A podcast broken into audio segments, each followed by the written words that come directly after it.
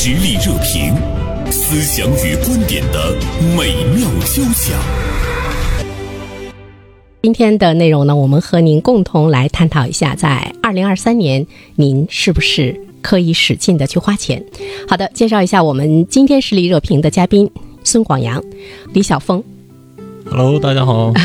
小峰在线呢，来问候一下呢，广阳。哎，大家好。呃，我们都知道，今年的中央经济工作会议呢是提出要把启动消费呢放在首位啊、其实我觉得放在首位的呃背后呢是有很多原因值得我们关注的哈。所以首先我想问一下广阳，在二零二三年会不会花钱稍微大手大脚一些？它有一个比较，我在二零二二年的时候属于一个保守型的消费。今年随着这个疫情的这个放开之后，经济环境复苏啦，包括个人的这种呃收入预期啦，还有一些消费意愿的提升之后啊，这个在这个支出方面肯定会这个有所规划，肯定比去年会那个更多的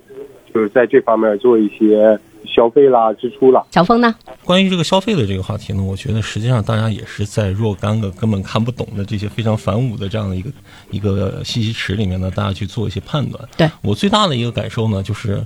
呃，现在这个时代有很多的事情好像并不是说我们现在能够去。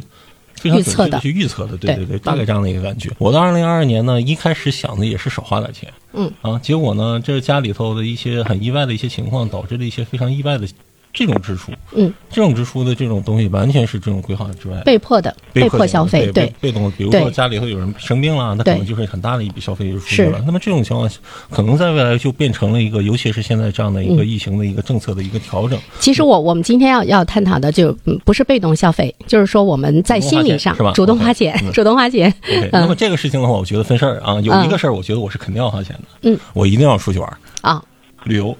憋坏了三年，嗯，这这个我觉得就是我觉得这个严生老师用“憋坏了”这个词很好。嗯啊，一般来讲的话，我们现在比较主流的用报复性消费。嗯，这个报复是一个及物动词，你报复谁呢对？我花钱，我报复谁呢？我得花他的钱，我就报复他，对吧？对。嗯，但是现在有憋屈性消费，应该是，嗯就是这几年。在一个很小的屋子里头，就是束手束脚的时间太长了。嗯啊，要出去蹦跶一下。广阳，你二零二三年，你你觉得你要多花钱的方面有没有小峰说到的旅游呢？这一点非常那个相同，旅游是最大的一点。所以说我们在谈到说你敢不敢花钱的时候，在这里面你们俩给了我一个提醒，就是你我要看是在什么样的领域。呃，比如说对于我来讲呢，我也是在二零二三年，我特别想走出去，不管是憋屈还是憋坏了，就是说你要去做这三年你特别想做，但是呢，呃，因为各种各样的原因不让你去做的事情，所以说我们似乎要挣脱呢这样的一个一个束缚。那我们也能够，呃，可不可以预测一下，二零二三年其实它的这个旅游业，旅游业应该是会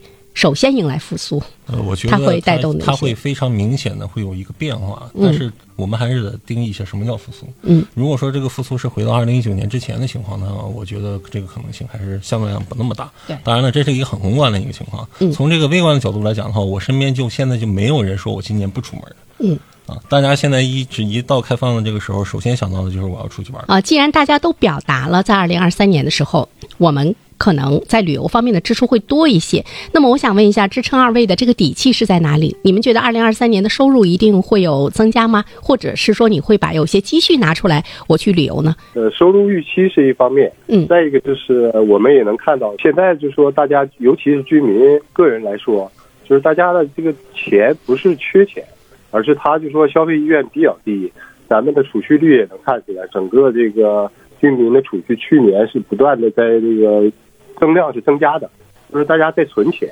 呃，在这个通过这个提前的这种呃房贷、车贷的这个提前的还款，来把这个自己的资产负债表做一个结构性的一个调整。嗯所以说，今年的这个这个整个消费方面的这种支出和释放的话，嗯这个预期性的这个收入的这个增长，比如说呃多挣钱啦，投资收益更高啦，这方面是一方面。但是我觉得更多的就是整个环境变宽松了，预期变好了，嗯。大家会把就是说呃存的钱拿出来去做一部分的这种投资啦，会做一部分的这种嗯。消费支出。嗯。呃我觉得这个方面可能这个分两分两块儿。那就是说呢，比如说对于你来说，在二零二三年你不会呢量入为出，我是可以把我的积蓄提前拿出来的，就是你对未来还是很有信心的。小峰，你对你二零二三年的这个收入的预期是什么？那我觉得我非常赞同刚才广阳老师说的，就是量预期为出，就是量预期为出，对，也就是说现在来讲的话，每一个人对于未来的判断，可能决定了每一个人的消费的这样的一个风格。嗯说句实在话哈，我觉得这里头对于我来讲，我思考了两个关键点。第一个，我能多挣多少钱，嗯对吧？这是您刚才提的那个话题。另外，就广阳老师刚才提的，就是对于未期来讲的话，我的资产大概是，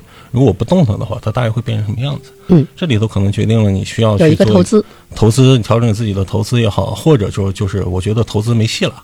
啊，比如说我认为资产价格可能会全面的产生一个不太好的这样一个未来的话，那我可能反倒会加剧我的消费的欲望，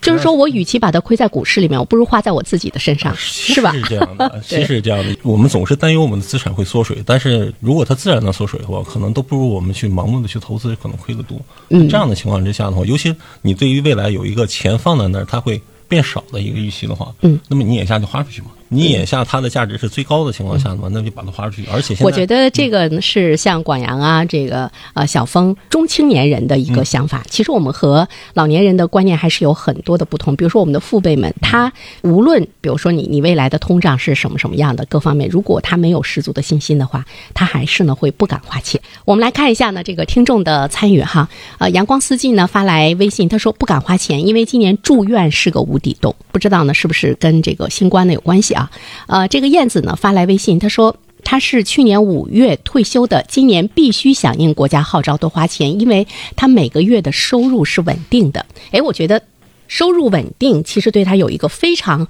非常好的一个预期。二位，你们的收入你觉得有稳定感吗？因为我们这个从事媒体的行业，相对来说收入就是比较可预期和比较固定的。但是对于这个企业部门啦，做这个创业投资的人来说，他可能就是在这个新的一年，可能整个投资的这个意愿啦，包括这个投资的力度加大之后，回报率会有一定的这个所谓的变化。嗯就刚才就说听到那个有一个阳光四季的听众他说的住院呃关于医疗方面的这种支出啊，呃，对国家的这个这个医疗保障体系，嗯呃，提出了一个一个期盼吧，对或者能够给他更多的做一种覆盖。嗯再一个就是从他的这个呃提法里，我就是有一点启发，就是医疗支出，包括就说未来的这个养老服务，呃，养老的需求，实际上就说我们每个人都需要这个去面对的。嗯，就像刚才这个小峰 说到的，说这个呃，其实呢，他在他的计划中呢，呃，二零二二年是没有多花钱，但是也也是因为家里的人生病。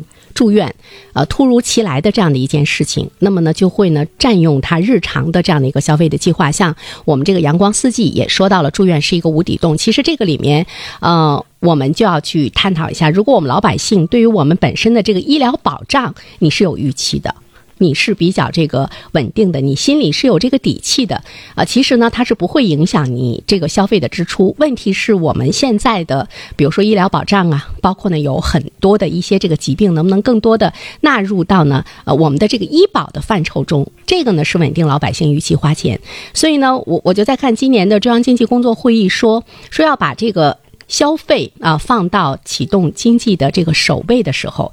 其实你要让老百姓有信心去花钱啊，所以他应该有一些措施。对这个预期和消费的模型的话，尤其是我们国家的这个老百姓的话，实际上还是把风险和对未来的保障看的这个重要性是非常高的。对，我们在有很多的这种投资也好啊，包括说买房子也好啊，实际上都是为了让自己的未来有一个托底。嗯，有这么一个底在这的话，大家可能相对来讲的话，会更有信心的去花钱。对那么如果说现在要促进这种消费的话，我觉得一系列的这种保障的这种措施，有可能会要需要有这样相继的出台，然后呢，让大家呢这个信心能建立的更充分一些吧。对，呃，我们是要看到能有一些什么样的保障措施，像刚才小峰说到的，比如说医疗的保障啊、呃比如说怎么样让老百姓兜里有钱，他才能敢去花钱。嗯就是这这一方面，是否看到了更多的一些这个新的举措？在这个社会保障方面，这个国家也正在筹划或者正在做一些，呃，有些措施，包括改革的措施。嗯，比如在消费方面，就说下一步就说，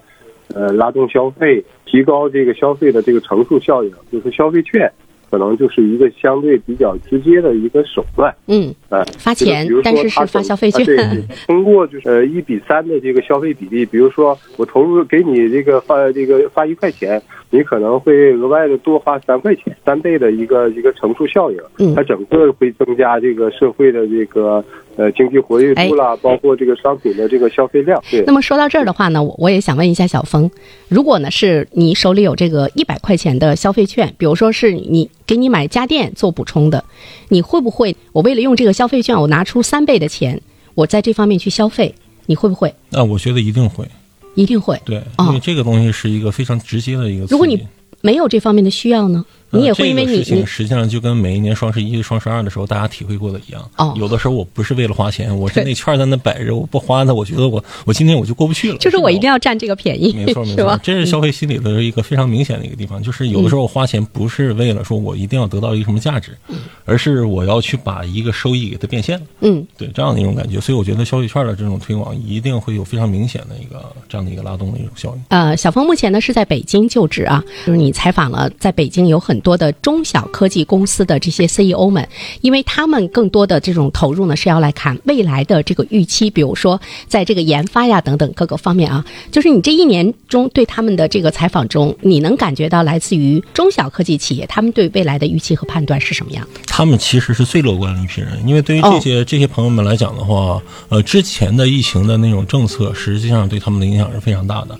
而这现在呢，这种政策调整了之后呢，他们对于呃自己的企业的正常运转，就是会抱有一个非常乐观的这样一个预期。我觉得嗯他们的胆儿是最，大的，是吧？他们的胆儿是最大的，但是他们花钱是最抠的。哦，对，他们在个人消费领域，跟我之前十年之前采访的那一批创业者是完全不一样的。嗯那一批创业者基本上是在采访的时候谈正事儿，嗯采访之余谈的全是消费，哦，全是我喜欢茶，我喜欢玉，我喜欢买。现在过简朴生活了。现在是采访的时候谈创业，采访之下还谈创业。哦，对，大家的这个注意力呢，全在于就眼下这些这样的一个时代里头的话，我做的事情又很复杂，嗯，我未来应该怎么去走啊？大家的焦头烂额的全都是面向未来的这样的嗯，其实呢，他们也有消费，只不过呢，我们看到这个消费从私人的消费，更多的呢是呃转向了在公司的投资，也是一种消费，因为他花钱嘛，都是对把钱花出去。对对对，嗯他对大的这个形势呢还是比较乐观，但是自己不敢花钱，也说明了一个问题，就他还是心里是不把准儿的。对，现在这些企业呢，虽然说有的融资额已经或者说估值已经达到了百亿级别的，但嗯是呢，它只要没有上市的那一天的话，它的这个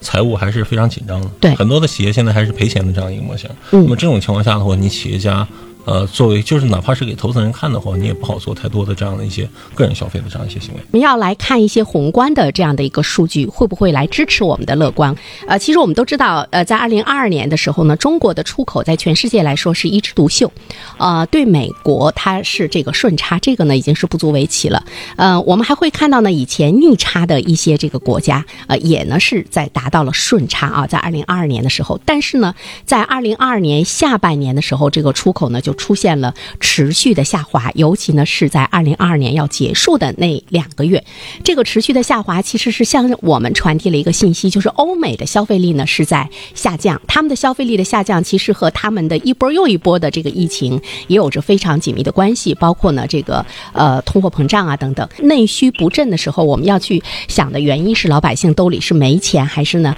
这个疫情的这个管控？但是我们现在看到很多的声音说，似乎跟疫情的管控的关系还不会是特别的大，所以人们要去研究说百姓的兜里真的是没有钱。呃，您刚才提到的，就说这个出口方面的这个数据变化，已经是对现在整个经济的这个下一步的走向提出了一个这个指导性的一个一个观察的一个窗口。他们的消费对咱们的这个出口的一种这种嗯，这个依赖还是有影响的。好，我关注的是嗯欧美的消费力下降这个单独的这样一个现象，因为嗯现在我们对于这个很多的时候，我们认为这个就像您刚才提的两个原因，其中有一个就是大家觉得疫情的这个管控的这样一个政策影响了消费，嗯，但实际上在欧美呢，它并没有这经历过这样的一些管控，但是从足够长的周期来看，只要疫情的影响是呃时间足够长的话，那么它的这个消费力也是下降的。所以说，这个对于未来的话，我觉得我们还是要一方面要做好一定的充分的一些准备，嗯啊，风险这个防控还是做好嗯另一方面的话，我觉得必要性的这种消费的话，也不用太抗拒。呃，但是我们还是要做好呢更理性的一种准备，因为我们也注意到了，对于欧美来说，它的疫情放开之后呢，它大约呢是经过了